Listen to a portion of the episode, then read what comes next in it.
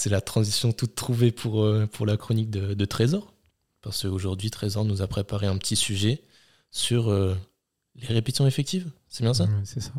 Est-ce que tu veux te lancer euh, On te laisse tranquille pendant un quart d'heure? Non, non, non, pas me laisser tranquille, mais. on t'écoute alors. Ouais, non, on va essayer d'échanger avec, enfin, autour de ça. Donc je trouvais que c'était une, une, thématique assez intéressante dans le sens où ça crée quand même pas mal de débats puisqu'il y a quand même deux concepts et deux pensées qui s'opposent un petit peu. Bah, et le, enfin, ces concepts tournent autour un petit peu et gravitent autour donc, de l'entraînement euh, à proximité de l'échec. Donc ça, c'est un des principes qui reste fondamental et euh, qui, pour le moment, bah, n'a pas de enfin n'a pas de réfutation, je pense que ça peut se dire comme ça, dans, dans le sens où bah, on n'arrive pas à réfuter ce, ce, principe-là, puisque bah, en termes de, de, de progression, c'est quand même une chose qui permet euh, le, enfin, le, plus de facilité en termes de progression, en termes d'hypertrophie.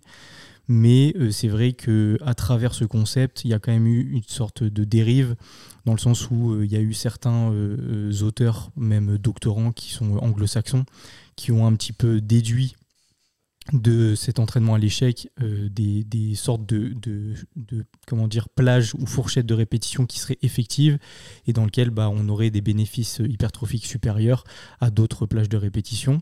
Et euh, il y a euh, notamment bah, un autre courant de pensée qui est plus dirigé vers bah, ceux qui connaissent Greg Knuckles, Eric Helms, donc qui sont enfin, auteurs sur la page de Stronger by Science, donc vraiment des auteurs qui sont assez actifs et très branchés sur la littérature scientifique. Et euh, même en français, bah, il y a Alexis Beck, par exemple, qui partage beaucoup de choses autour de l'entraînement à l'échec, des répétitions effectives. Donc déjà, peut-être euh, essayer d'introduire ça avec euh, vous, ce que vous pensez un petit peu de ça en termes de réflexion. Déjà, est-ce que, est que vous savez un petit peu ce que c'est le concept de répétition effective? Qu'est-ce que vous en pensez brièvement? Bah, Moi, j'ai un peu les mêmes sources que toi. Donc, c'est Alexis Beck qui met beaucoup en avant une notion de, de 5 reps effectives. C'est-à-dire que peu importe la fourchette de répétition sur laquelle tu vas travailler, ce qui compte, c'est les 5 dernières. Et c'est celle où tu vas observer finalement les, les premiers ralentissements sur la phase concentrique qui, qui comptent. Donc il y a un petit peu un mélange de ces réflexions-là. Euh, après, euh, Victor, je sais pas si toi, tu as, d'autres choses en tête par rapport à ça. Si, j'ai déjà entendu ça. Après, bon, euh, l'hypertrophie, moi, j'en fais plus trop en vrai, honnêtement. non, moi, je, suis aussi un peu de ce courant-là. Hein. Les cinq dernières, proche de l'échec. parce que c'est dans l'épisode de. Le, dernier épisode, on a parlé des fameuses fourchettes de répétition euh, où euh, de 1 à 5 reps, on travaille la force. de 8 à 12, c'est l'hypertrophie. Et au-delà de 15, c'est euh, l'endurance. Ça, on est d'accord, c'est un courant de pensée qui est, qui est plus trop cohérent, qui est un petit peu dépassé. Ouais, ouais, ouais. Mais du coup, c'est pour ça qu'en fait, c'est important d'apporter une certaine nuance. Et c'est pour ça que bah, on pourra le mettre en lien, l'article vraiment très intéressant et très complet de, Greg Knuckles par rapport à ça. Mais euh, en fait, ça a ses limites dans, quel sens? C'est que déjà, ça se base sur euh, le fait qu'en fait, on a remarqué sur des, mesures donc scientifiques EMG, donc euh, autour, autour des, muscles, des muscles, pardon, que l'activité, notamment nerveuse, donc au niveau de l'unité motrice, elle augmentait, elle atteignait un plafond linéaire à partir de 85% donc de la répétition maximale. Et donc ça équivaut à peu près à 5 répétitions donc, euh, avant d'arriver à l'échec. Donc déjà, ça, c'est une des raisons sur lesquelles bah, ce principe-là se base.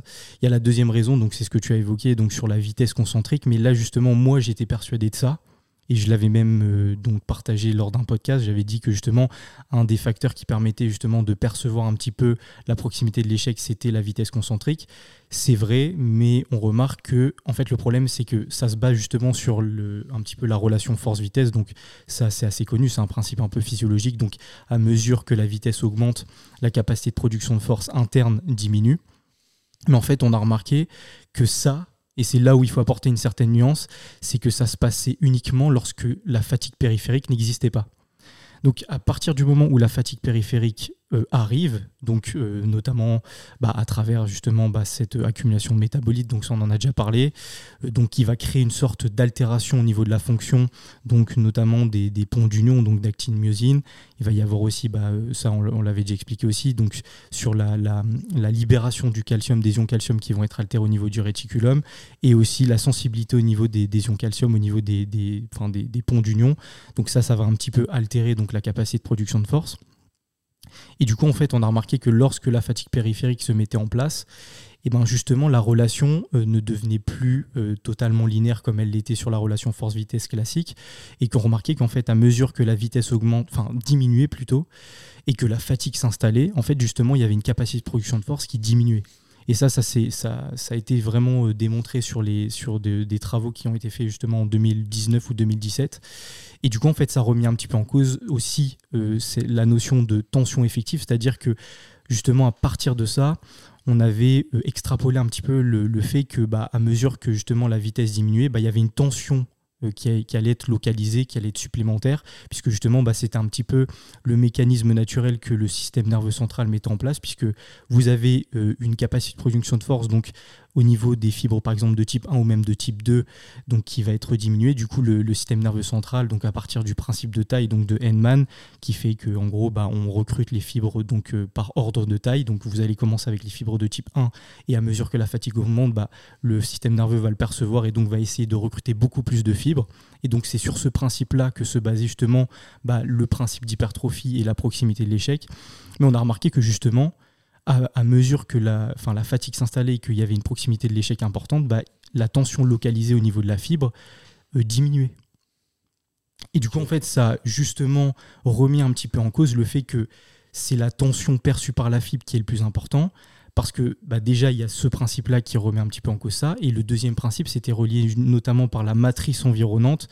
Donc ça, c'est relié surtout au niveau du tissu conjonctif. Parce qu'en fait, la force en fait, elle n'est pas euh, transmise de manière forcément euh, linéaire, c'est-à-dire qu'elle peut aussi être transmise de manière latérale. Et en fait, il va y avoir justement des protéines qui sont chargées justement de l'initiation, donc euh, de, justement du phénomène de synthèse protéique, donc à partir voilà, de transcription, traduction que vous connaissez. Et ces protéines-là, en fait, elles vont être au niveau de, zones un petit peu d'adhérence entre la matrice environnante et les fibres, les fibres musculaires. Et en fait, on remarque que parfois, en fait, c'est la force tensile par exemple, c'est pour ça que justement ça c'est relié aussi à la théorie de tension d'étirement, que la force tensile en fait à ce niveau-là, donc la force tensile passive, va créer une tension justement sur la fibre et cette fibre-là va du coup, enfin entre guillemets, forcer un petit peu la perception de la tension, mais c'est pas forcément la fibre en elle-même qui euh, perçoit la tension. C'est-à-dire qu'en fait la tension totale va être augmentée, mais à travers justement les, euh, les tissus donc environnants et passifs. Du coup, c'est pour ça que en fait à ce niveau-là, justement bah, la tension d'étirement et euh, la proximité de l'échette à ce niveau-là, en fait, elle n'est pas forcément le plus intéressante puisque en fait la tension totale, même à une, une intensité et même à un pourcentage d'intensité donc inférieur et une proximité de l'échelle inférieure, la, tension totale sera potentiellement supérieure. Donc c'est pour ça que déjà, ça c'était euh, un principe qui montrait que la proximité de l'échette était plus intéressante sur des exercices qui avaient, entre guillemets, je suis pas trop fan de cette expression, mais des exercices qui euh, créent une forte tension de contraction, sur lesquels en fait bah, il y, y, a beaucoup plus, enfin une prépondérance de la force active, donc vraiment une tension perçue et localisée au niveau vraiment euh, des fibres musculaires complètement au lieu de, des fibres environnantes. Donc ça c'est déjà un premier point où on essaie d'apporter une certaine nuance. Le deuxième point, ça va être aussi euh, à travers l'étude de, de, Padvin, je crois qu'il s'appelle. Et ça, c'était hyper intéressant. C'est qu'en fait, on croyait qu'en fait, euh, en, termes de plage d'intensité, bah, il, allait avoir justement bah, une différence en termes de, production de force, de capacité de production de force et même de recrutement.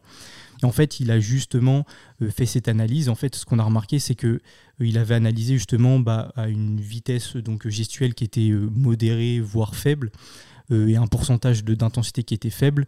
Et il avait remarqué qu'en fait, il y avait tout de même un recrutement des fibres de type 2 mais que euh, ce recrutement de fibres de type 2 euh, allait plafonner à un moment, et même à proximité de l'échec, en fait, il n'y avait pas une augmentation exponentielle de ce recrutement, que ça restait justement de manière un petit peu linéaire euh, au niveau du recrutement le recrutement euh, au niveau de, de, la, l'unité motrice et même de la fibre musculaire était maximal, mais pas à 80%, même pas à 85%, donc même pas à 5 RM. C'était vraiment lorsqu'on arrivait à 1 RM, donc c'est-à-dire que lorsqu'on arrivait à 100% de sa répétition maximale, et lorsqu'on faisait une voire deux répétitions, bah, à ce niveau-là, il y avait un recrutement d'unité motrice qui était hyper important. Donc ça, ça, ça a potentiellement apporté une certaine nuance parce qu'en soi, euh, si on regarde par exemple l'entraînement des bodybuilders, euh, un bodybuilder ne fait pas euh, uniquement une seule répétition. Donc en soi, c'est que la tension localisée n'est pas le seul facteur d'hypertrophie. Même la tension perçue, il y a vraiment ce côté un petit peu multifactoriel autour justement des mécanismes de cascade de signalisation autour de la synthèse protéique. Et il y avait aussi bah, le, dernier point, c'était sur justement euh, le 80% de RM, donc c'était euh, modéré haut. Et euh, à ce niveau-là, en fait, on remarquait qu'il y avait un recrutement d'unité motrice qui était important, mais qui n'était pas maximal et qui justement diminuait à mesure qu'on se rapprochait de l'échec. Donc c'est-à-dire qu'en fait, la capacité de production de force diminuait, donc la tension localisée diminuait, et pourtant, l'augmentation au niveau euh, de l'hypertrophie, euh, même de la section transversale, augmentait. Donc il n'y avait pas une différence significative. Donc ça a montré que en fait, finalement, euh, c'était compliqué justement d'extrapoler un petit peu ces choses-là et de se dire bah n'y a que 5 répétitions qui permettent justement d'arriver à l'hypertrophie. Et c'était aussi par rapport à ce que disait Chris Bursley, c'est parce que justement en fait il a extrapolé un peu ces choses-là en disant que par exemple des plages de répétition qui étaient inférieures à 5, donc prenons par exemple 3 ou 2 répétitions, et par exemple qu'on faisait un 3x3, il disait qu'en gros c'était moins effectif puisqu'on avait potentiellement 9 répétitions effectives et du coup il préconisait un petit peu de par exemple faire euh, du 3 x 5 puisqu'on arrivait à 15 répétitions effectives. Sauf qu'en fait c'est justement ce que j'ai expliqué là avec le principe de Padvin, c'est que justement on a remarqué qu'en fait euh, que ce soit euh, des plages de répétition inférieures ou supérieures, et même la littérature là maintenant est unanime sur ça, on remarque qu'il y a quand même une possibilité de de gains hypertrophiques à mesure qu'on se rapproche de l'échec. Donc euh, même lorsque vous arrivez même à 30 répétitions, c'est juste qu'en fait le volume d'entraînement va devoir être augmenté. Donc il y, a aussi une certaine corrélation avec le volume d'entraînement au niveau des gains hypertrophiques. Donc ça déjà c'était euh, euh, un point intéressant. Après, le dernier point par rapport à, ça, et après, normalement, ce sera bon, c'était notamment justement aux exercices utilisés. Parce que par exemple, en fait, ce principe-là des cinq répétitions effectives et de la proximité de l'échec, il était, on va dire, entre guillemets, euh, fiable lorsqu'on utilisait des exercices, par exemple, monoarticulaires ou sur machine. Dès qu'on arrivait sur un exercice polyarticulaire, c'était compliqué. Parce que par exemple, prenons un squat. Euh, lorsqu'on arrive à, à, proximité de l'échec, comment est-ce qu'on peut prédire que cette proximité de l'échec se passe soit sur les fessiers, soit sur les adducteurs ou soit sur les quadriceps? C'est impossible. Et en fait, justement, ils ont fait cette étude euh, au niveau de l'EMG, justement, même si ce n'est pas la, mesure la plus fiable. Et en fait, on a remarqué qu'en fait, justement, sur le squat, eh ben, le recrutement des quadriceps atteignait justement une sorte d'activation qui plafonnait un certain niveau jusqu'à, je pense, à peu près entre 50 et 80% euh, donc d'intensité, donc de pourcentage de répétition maximale. Lorsqu'on augmentait, en fait, eh ben, il y avait une prépondérance en termes d'activation au niveau euh, des fessiers, même des adducteurs. Et donc, en fait, c'est là que ça compliquait, puisque à une intensité beaucoup plus basse, on remarquait que même s'il n'y avait pas une proximité de l'échec, en fait, il y avait potentiellement des gains hypertrophiques au niveau des quadriceps. Sauf que lorsque on atteignait une proximité de l'échec euh, importante et même une intensité plus importante, l'hypertrophie se localisait et l'activation se localisait plus sur les fessiers et les adducteurs. Donc c'est pour ça qu'on s'est, enfin c'est là où ils sont arrivés à cette conclusion que ce principe des répétitions effectives commençait justement à euh, rentrer un petit peu en difficulté lorsqu'on arrivait sur des, er-, exercices polyarticulaires. Et c'est exactement pareil sur le bench en fait. C'est pour ça qu'en soi c'est compliqué. Polyarticulaire charge libre. Exactement. En plus. En plus. Que, oui, voilà, c'est ça. Là, disons que l'instabilité ajoute un, facteur d'incertitude. Ouais, il y a ça. Est-ce qu'on observe euh, les, mêmes euh, problématiques sur un squat à la Smith, par exemple, ou sur un hack squat même? Sur un hack squat, non. Moins parce que justement, bah, il y a ce facteur de stabilité qui est supplémentaire. Mais dès lors justement que l'instabilité rentre dans, dans l'exécution motrice, et eh ben justement, la proximité de l'échec n'est plus aussi évidente. Ok. Donc c'est pour ça que justement ça ça, enfin, ça, ça, rendait un petit peu compliqué ce principe. Et, euh, et après je pense que j'ai fait à peu près le tour de ce que je voulais dire. Est-ce que les gars, vous avez trouvé ça intéressant? Encyclopédie toujours. Hein. Est-ce que vous avez réussi à suivre sur ça? Très riche en connaissances. Bah moi j'ai pas j'ai pas un gros bagage. J'ai quand même compris beaucoup de choses. Je me suis même, même étonné. Mais euh, non, j'ai pas de j'ai pas de gros bagage. J'avais quelques termes. Ouais, c'est-à-dire. Le calcium, etc. Enfin, les trucs vraiment spéciaux. Mais sinon, euh, dans l'ensemble, j'ai compris. C'est le paradoxe. Euh, donc, si, je résume, c'est le, paradoxe, c'est un peu que euh, à faible intensité, il y a une tension localisée. Enfin, si on prend l'exemple sur le squat, il y a une tension localisée sur les quadriceps. Ouais. Enfin, on, voyait que bah, il y, avait, il y avait, en fait, c'est en fait, c'est voilà. Euh, là, je suis un petit peu rentré dans le raccourci, c'est-à-dire qu'il y a la tension, mais c'est plus l'activation. Activation ne veut pas forcément dire tension, mais pour essayer de vulgariser, oui, on peut dire ça. Mais du coup, en fait, oui, c'est vrai qu'il y, y, a une certaine intensité. En fait, justement, l'activation des quadriceps diminue considérablement et justement laisse place euh, bah, à l'activation supplémentaire donc des fessiers et euh, par exemple des adducteurs. Et c'est là où c'est compliqué justement de prédire un petit peu les gains hypertrophiques au niveau local puisque bah, justement euh, la proximité de l'échec on ne sait pas forcément si on arrive à proximité de l'échec au niveau des quadris ou au niveau des fessiers ou au niveau des adducteurs. Donc c'est compliqué justement après de prédire un petit peu les profils. Sur les axes articulaires c'est chaud. Mais c'est aussi la peut-être la longueur des segments, la génétique qui va faire aussi le recrutement de pas mal de muscles. Il y a toutes ces choses-là qui entrent en compte, ouais, ça c'est sûr. Oui, il faut toujours faire une étude, enfin une étude, ou avoir une approche relativement euh, le plus biomécanique possible pour euh, comprendre euh, quel muscle sera prédominant sur tel mouvement pour l'articulaire. Mais si tu essayes de. Enfin, vas-y, j'aime pas te poser ces questions-là parce qu'en général, tu as du mal, mais si tu essayes de résumer les grands principes qui, du coup, faut revoir et appliquer à, un programme de, de, de musculation, par exemple, est-ce que il faut toujours faire, enfin, privilégier le pôle articulaire en début de séance? Donc le polyarticulaire, le polyarticulaire en recharge libre va euh, induire une grande fatigue périphérique, mais pas localisée sur forcément un groupe musculaire euh, qu'on veut travailler. Ouais, c'est ça. Bah, c'est oui, c'est voilà ce que je disais, c'est que ça complique un petit peu justement le, la prédiction de gains hypertrophiques au niveau local. C'est juste ça. Sinon, si je devais résumer, c'est que en soi, en fait, l'entraînement à l'échec, si vous entraînez à l'échec, ça assure presque quasiment dans toutes les situations que vous allez avoir euh, des gains hypertrophiques importants. Ça, c'est sûr et certain. Voilà. C'est juste, c'est juste qu'en fait, il faut faire attention à pas faire de raccourcis et à pas rentrer dans le, le, fait que euh, c'est les dernières répétitions qui sont proches de l'échec qui permettent uniquement d'arriver à des gains hypertrophiques parce qu'on arrive très vite dans le raccourci de c'est les cinq dernières répétitions. Du coup, bah, on peut potentiellement, comme Chris Burst l'a fait, dire que 85% de RM, ça, ça correspond à 5 répétitions. Donc, faites que des 5 RM. Ok. C'est pour ça qu'il faut faire attention sur ça. C'est là où, en fait, c'est pour ça que j'ai bien aimé ce qu'a dit Greg Knuckles, c'est que justement, il faut essayer de mettre un petit peu de nuance. C'est, voilà, si vous arrivez à l'échec, vous êtes quasiment sûr d'avoir justement un potentiel hypertrophique qui est important.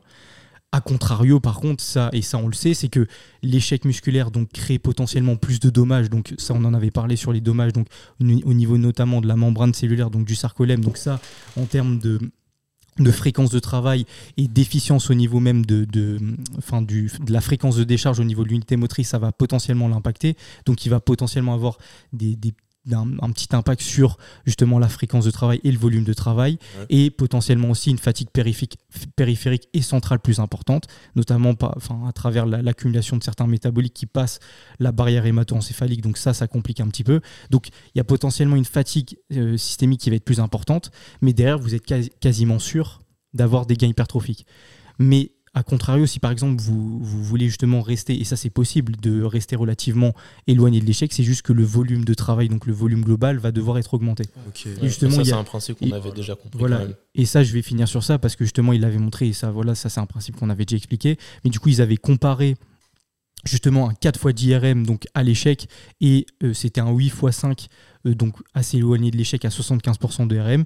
Il s'était rendu compte en fait que à la fin de l'étude, euh, bah, en fait, au niveau gain musculaire, il y avait, euh, y avait pas de grande différence entre les deux. Donc, ça permettait justement de montrer que bah, le volume global était aussi important, le volume à proximité de l'échec était aussi important. C'est juste que là, je voulais juste essayer de mettre en lumière parce qu'on avait un petit peu partagé, surtout moi, bien sûr, donc je me remets en question, mais c'était par rapport à tout ce qui était junk volume, donc sur euh, le, volume indésirable. Et je voulais pas non plus rentrer non plus dans ce trop gros raccourci et essayer de mettre un petit peu plus de nuances pour justement essayer d'apporter d'autres réflexions et euh, bah, tout simplement essayer de, rester un petit peu dans, dans la véracité des choses. Donc ce qui est intéressant, c'est que finalement, euh, en plus des séries à l'échec qu'on aime bien, enfin des séries effectives qu'on aime bien mettre en avant, c'est aussi le, volume global, donc qui prend en compte aussi les répétitions euh, effectives, qui est intéressant. Si jamais on met, on prend l'exemple du 8 fois tu as dit 8 x 5 versus 4 x 10. finalement, on n'a pas le, même nombre de séries, euh, mais on observe à peu près les mêmes gains. C'est-à-dire que ce qui compte aussi, c'est quand même de, voir euh, le volume. Euh, dernière question. Mm. Par rapport à, l'échec et même les, exercices à forte tension de, forte tension de contraction, Est-ce qu'on conseille du coup aux gens de maximiser les séries à l'échec avec un plus haut nombre, de, une plus haute fourchette de répétition sur les exercices d'isolation à forte tension de contraction. Plus que de maximiser l'échec sur les exercices à forte tension d'étirement. Bah, relié au, comme tu l'as dit là, au volume de, volume global, je dirais pas, mais je dirais que oui, c'est plus intéressant, peut-être pas plus intéressant, mais c'est plus compliqué en tout cas de, déterminer un petit peu les bénéfices à proximité de l'échec sur des exercices qui, sur lesquels on retrouve un bras de levier plus important sur euh, une position dans de grandes longueurs musculaires. Donc c'est pour ça que potentiellement, ça pourrait être intéressant d'avoir une proximité de l'échec sur des exercices bah, dans lesquels voilà, on a une forte tension de contraction. Après, dans tous les cas, euh, je pense que dans la majorité des exercices, même sur de grandes longueurs musculaires, la proximité de l'échec assure dans tous les cas euh, des gains hypertrophiques parce qu'en fait, ça on a remarqué, ça on en a déjà parlé, le, problème c'est surtout sur la perception interne de l'effort. On remarque que plus on est éloigné de l'échec, plus les participants et les athlètes ont du mal justement à percevoir euh, cette proximité de l'échec et potentiellement bah, les reps en réserve qu'il leur, leur reste tout simplement. Donc avoir quand même euh, une certaine, enfin, une certaine série euh, proche de l'échec ou même à l'échec vous permettrait justement d'avoir potentiellement plus de fiabilité et euh, derrière bah, de, mieux orienter un petit peu le travail effectif même si j'aime pas non plus ce mot là maintenant. Mais, mais au moins voilà ça vous assure de voilà des gains hypertrophiques relativement relativement certains Ok, maintenant petite question pratique qui vous parlera tous, je pense. comment est-ce qu'on fait pour standardiser l'exécution d'un mouvement à forte tension de contraction? Il y a un mec euh, qui mettait ça en avant et qui, qui, prenait l'exemple du, du leg curl allongé. Euh, donc exercice pour les, les fléchisseurs du genou, les ischio-jambiers. Il montrait euh, sa série et il montrait qu'au fur et à mesure de la série, l'amplitude se réduisait. Et il disait à partir de quel moment l'amplitude est trop réduite pour qu'on considère que ces répétitions ne sont plus vraiment effectives et qu'on n'est plus dans l'échec là et qu'on est juste dans du partiel et que finalement c'est on, c'est pas qu'on se rapproche de l'échec, c'est que on est déjà à l'échec, mais on continue à faire un semblant de mouvement. L'échec, c'est l'échec technique du coup. Ah justement, sur les tractions, sur les tractions c'est facile parce que c'est menton tu la barre, donc on peut standardiser ce, cette amplitude. Mm. Mais euh, est-ce qu'il faut réduire tous les mouvements à forte tension contraction à une amplitude complète pour faciliter la standardisation Parce que moi j'aime bien prendre l'exemple aussi du, du curl biceps. Hein. Quand on fait un curl, même un curl incliné, c'est facile. Euh, des fois, on arrive pile à monter à la parallèle. Alors que sur les premières reps, en général, on monte euh, bien plus haut que ça, voire on, écrase bien le, biceps avec l'avant-bras. À partir de quel moment est-ce que les personnes qui ont fait ces études-là considéraient que c'était l'échec? Alors, sur les, exercices à forte tension de contraction, j'ai pas donné la disposition. Par contre, sur les exercices à forte tension d'étirement, ça, c'est presque sûr. C'est qu'il n'y euh, a pas forcément de différence entre l'amplitude partielle et complète. Du coup, on a remarqué que dans les, enfin, le plus important, ça va être justement d'avoir un levier maximal donc sur de grandes longueurs musculaires, qu'on soit en amplitude partielle ou complète. Donc, le but, ça va être justement, justement bah, de localiser cette tension à ce niveau-là. Et euh, justement, ils avaient comparé, euh, je crois que c'était sur du, sur, sur, du leg extension, je crois, ou je, ne sais plus, peut-être du 6 squat. Et euh, ils, avaient, ils avaient remarqué qu'il n'y avait aucune différence significative en termes de gains musculaires. Donc ça, ça remet un petit peu aussi en question bah, le, le, concept de tout ROM, enfin, ou même amplitude complète tout le temps. Ce que partage beaucoup, comment il s'appelle, la RP, RP Fitness. RP Fitness, ça me dit Ouais. Bah, enfin bref, lui, euh, il partage beaucoup autour de ça. C'est aussi un, docteur en sciences du sport. Mais du coup, bah voilà, c'est vrai qu'il faut essayer d'apporter un petit peu de nuance. Par contre, sur les exercices à forte tension de contraction, je ne saurais pas te donner de, de, données par rapport à ça. Mais parce qu'il y a des gens qui aiment bien, enfin, même en bodybuilding, hein, le, le, partiel, c'est pas du tout euh, euh, décrié, c'est pas du tout euh, proscrit, c'est même un bon moyen pour eux de, de se forcer, de, de, se rapprocher encore plus de l'échec, enfin, de, de s'assurer d'être proche de l'échec. mais le problème, c'est que c'est plus difficile de standardiser l'exécution de ces mouvements-là, et du coup d'avoir de vraies données pour savoir quand est-ce qu'on est vraiment allé à l'échec ou si jamais on en a encore en réserve. Donc c'est peut-être la, la, petite limite de ces choses-là d'un point de vue euh, application. Quoi. Ouais, ouais, Après, bah, c'est. Enfin, après, c'est compliqué parce que l'échec, enfin, aussi, il faut essayer de mettre un petit peu une nuance. C'est qu'on a l'impression, bah, après, ça, je pense que ça paraît logique, mais c'est quand même important de le rappeler. Dans le sens, on a l'impression que lorsqu'on arrive à l'échec, c'est qu'on arrive à l'échec complet musculaire. Mais c'est pas vraiment ça qui se passe dans la littérature. C'est en fait l'échec, c'est une incapacité justement de capacité de production de force, c'est-à-dire une incapacité à produire de la force, mais sur une charge donnée à un instant T. C'est justement là où le principe des drop sets arrive, c'est qu'en fait c'est une intensité donnée, une amplitude articulaire euh, prédéterminée donnée que l'on arrive à une incapacité de production de force. Mais à une charge inférieure potentiellement, il y a toujours cette capacité de production de force. Donc c'est toujours spécifique à l'intensité et à l'amplitude. Donc c'est pour ça que l'échec, c'est pas, euh, comment dire, euh, général, enfin totalement général, et c'est-à-dire que le muscle est complètement incapable de produire de la force. C'est toujours spécifique à une intensité et à une amplitude.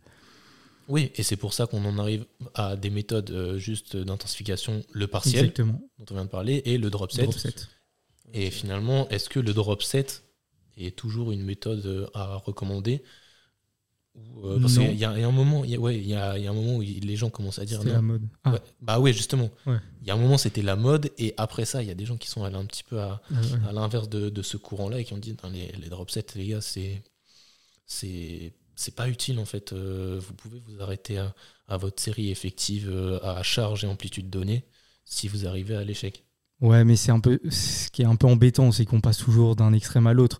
En soi, les drop sets, c'est juste que, ce qu'on a remarqué, c'est qu'il n'y avait pas de gain supplémentaire ou supérieur à une série euh, à l'échec classique. Mais ce qui est intéressant justement dans les drop sets, c'est justement bah, ce, volume global beaucoup plus rapidement, donc exécuté beaucoup plus rapidement. Donc ça permet justement de gagner du temps et ça permet d'être euh, potentiellement sûr d'être à l'échec à chaque série. Donc en termes de gain hypertrophique et de perception interne de l'effort, ça facilite potentiellement un petit peu l'athlète. Ouais, c'est ça. Donc euh, si on met un petit peu de nuance dans tout ça, euh, le drop set, ce sera recommandé aux gens qui ont du mal à percevoir l'échec sur leur première série. Exactement. Euh, mais pas pour les gens. du temps aussi. Gagner du temps, ouais. Qui ont, qui ont peu de temps et qui veulent gagner du temps, donc ça, ça peut être intéressant. Le drop set, ça fait gagner du temps à ton sens? Ah, En soi, oui. Ah ouais? Parce que du coup, ah tu fais un drop set, tu considères qu'on va faire moins de séries euh, En fait, tu fais pas moins de séries, mais en fait, le volume, global, tu le fais beaucoup plus rapidement, puisque tu l'enchaînes en fait directement.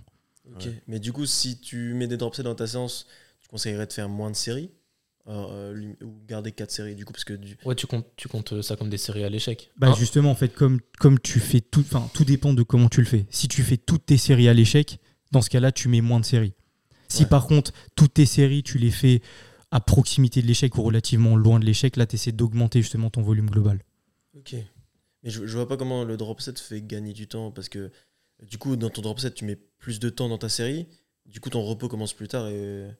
Ouais, mais c'est parce que par exemple, tu prends, euh, admettons, 5 séries classiques et 5 séries dans ton drop set. 5 séries classiques, tu vas faire ta première série, tu vas prendre, admettons, 2 minutes de récupération. Alors que là, sur ton drop set, tu vas faire ta première série à une intensité donnée tu diminues l'intensité donnée directement et après tu réenchaînes sur ta deuxième série sans ah temps de récupération. ok. Ah oui, ok. en fait, c'est une sorte de dégressive, mais euh, voilà, c'est ça. Ok, je croyais que tu prenais le même repos entre chaque, euh, non, chaque série. Ok. Bah, du fait gagner du temps. Ouais, bon, ouais. Mais c'est pas. Enfin, c'est une méthode d'intensification et comme toutes les méthodes, c'est à chaque fois, enfin, il n'y a pas de bénéfice supplémentaire. Ouais, c'est ça. En fait, il faut se dire que c'est juste une aide de perception de l'effort. En fait, ça, permet de, se rapprocher plus facilement de l'échec. Enfin, de, enfin, ouais, c'est ça, de sentir plus facilement qu'on se rapproche de l'échec. Et puis même pour l'adhésion en vrai, hein, tout simplement. En vrai. Ouais, il y a des gens qui aiment bien, euh, sentir, euh, qui forcent ouais, sur, ça. Euh, sur, un mouvement. Moi, tu as, fini ta série, tu sais que tu as fait du bout, tu es allé au bout et tout, et mentalement, c'est ça. J'avais aussi une question sur les les reps trichés, parce que le partiel triché, c'est pas vraiment identique, je pense. Les ah. reps trichés, c'est utiliser des autres muscles. Euh, ouais, genre par exemple, tu es en strict press et tu passes en push press. Pour respecter l'amplitude, est-ce que du coup, tu considères que l'amplitude c'est plus important que la technique? Et dans ce cas-là, euh, dans ce cas-là, faire des reps trichés, c'est non.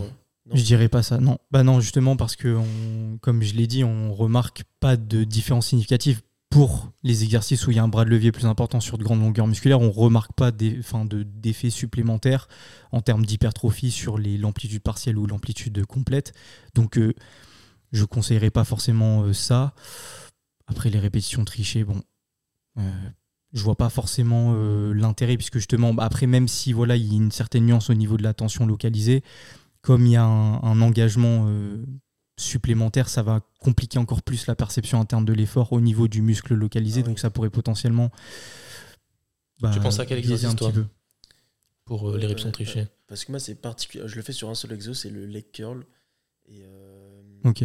Je sais pas, le leg curl, je fais, je fais dégressif. Allongé Allongé, ouais. Ok. Je sais pas. Je, Comment tu fais du tricher L'un des seuls exos. Bah, tu sais, je. Comment dire Tu lèves tes bras tu tiens un peu avec tes bras, tu sais. Ah, ok, ah tu mets l'élan avec tout le corps et tu utilises un peu les fessiers. Ok. voilà, mais je, je, sais que ça, c'est pas ce qui va faire la différence. Mais je sais pas, j'ai l'habitude de le faire comme ça. Pour le plaisir, tu vois. Peut-être c'est ça, c'est le plaisir, l'adhésion. Comme je sais que c'est un point faible et tout, mentalement, je me dis, je suis allé au bout là. Ouais, ouais moi je recommande le, le assis. Je détestais ça au début, mais en fait, en termes de stabilité, j'arrive à me ah. caler dans une position où mes fessiers ah, sont très peu engagés et où je sens tout dans les ischios. Enfin, tous les, dans les fléchisseurs des genoux, parce que je sens aussi beaucoup les, les mollets. Euh, donc, je recommande beaucoup ça aussi euh, pour euh, changer en plus du leg curl que je déteste. J'ai l'impression juste de sentir les lombaires qui stabilisent les, les hanches. Après, je trouve que sincèrement, le leg curl a moins de stabilité c'est sur les le... Ouais, ça dépend des machines, mais dans les basiques, c'est compliqué à stabiliser. Ah, les basiques, c'est chaud. Tu trouves basique, Moi, j'arrive à bien les serrer. Ah, bah... En fait, je, je pousse au niveau de mes bras pour, me, pour caler le haut du dos dans, dans le dossier. Et même, je décolle volontairement les fesses euh, du banc pour être sûr d'être en tension sur le coussin qui bloque les genoux. Et, là, en termes de stabilité, moi, je sens qu'il n'y a rien de plus qui bouge que mes, mes jambes. Quoi. Tant mieux. C'est une machine Matrix que tu as Ouais, c'est ça. C'est C'est normalement toujours dans tous les, tous les basiques relativement récents.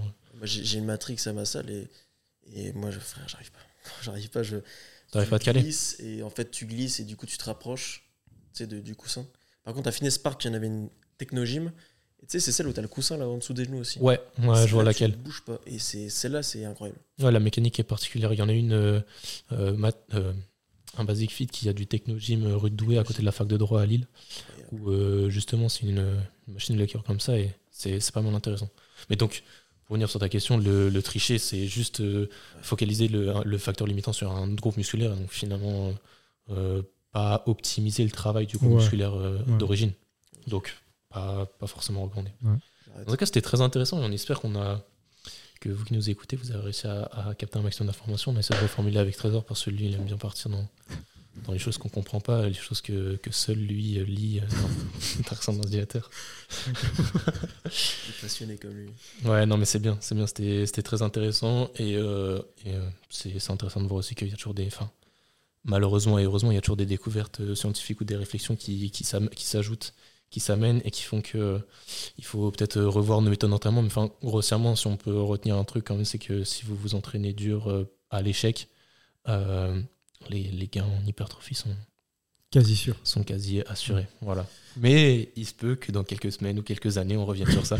Enfin, en tout cas, jusqu'à maintenant, c'est la méthode qui a fait foi dans le bodybuilding. Et euh, euh, quand on observe des bodys s'entraîner, euh, ils font du partiel, ils font du drops, etc. Parce que le, point commun de, toutes ces méthodes-là, c'est de se rapprocher de l'échec. Donc, ça, ça fait foi.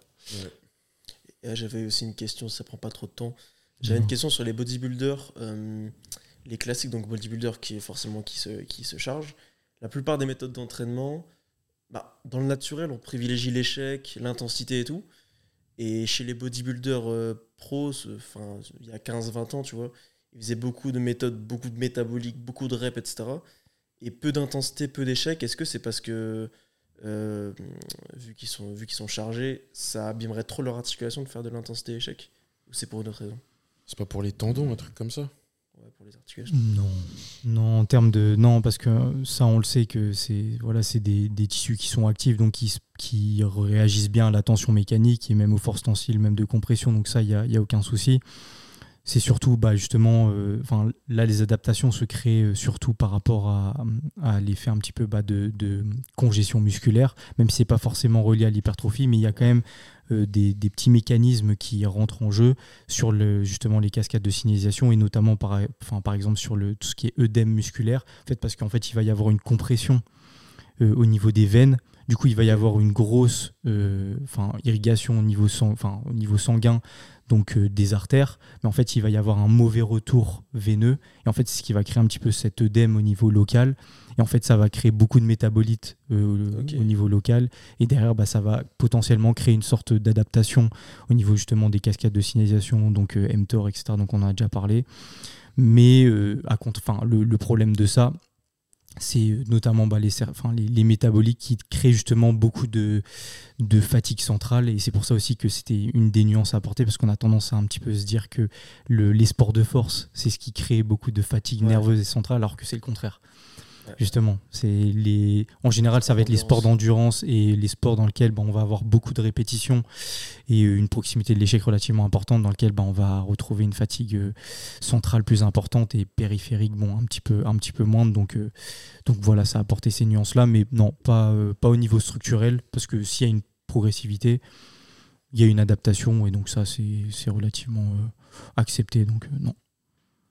Ok, ils font ça pour, pour la congestion. Enfin bah, généralement, ouais, c'est ça. Après, il faut faire attention, il faut pas rentrer dans le raccourci que congestion est égal gain musculaire. Amène gain musculaire ou amène gain hypertrophique. Ouais, mais congestion favorise adhérence. Congestion, enfin, oui, voilà, bien sûr. Ça, enfin, les, les body le, le cherchent, quoi, comme, comme si c'était euh, la clé, euh, la clé de, de, leur progression ou euh, le, le, le, bon indicateur de, de leur progression. Ouais. On, on, en a déjà parlé. La congestion, ça pousse. J'avais vu un reel sur ça, mais enfin c'est pas du tout scientifique, mais c'est le la congestion, c'est tu te vois dans le miroir le toit de demain. Ouais, j'ai vu ça aussi. C'est intéressant. Ça, à continuer à t'entraîner pour tu vois le cette congestion que tu n'atteindras jamais parce que le lendemain c'est euh, c'est aujourd'hui. Ouais, c'est ça. Du coup, tu continues à t'entraîner. Tu, tu, vois le physique que tu aurais après euh, quelques semaines, mois d'entraînement. C'est ça. Et tu l'atteins jamais. ouais, c'est une, une, longue quête. Mais c'est très intéressant hein, le, le body. Le pump. Ouais, exactement. Le pump.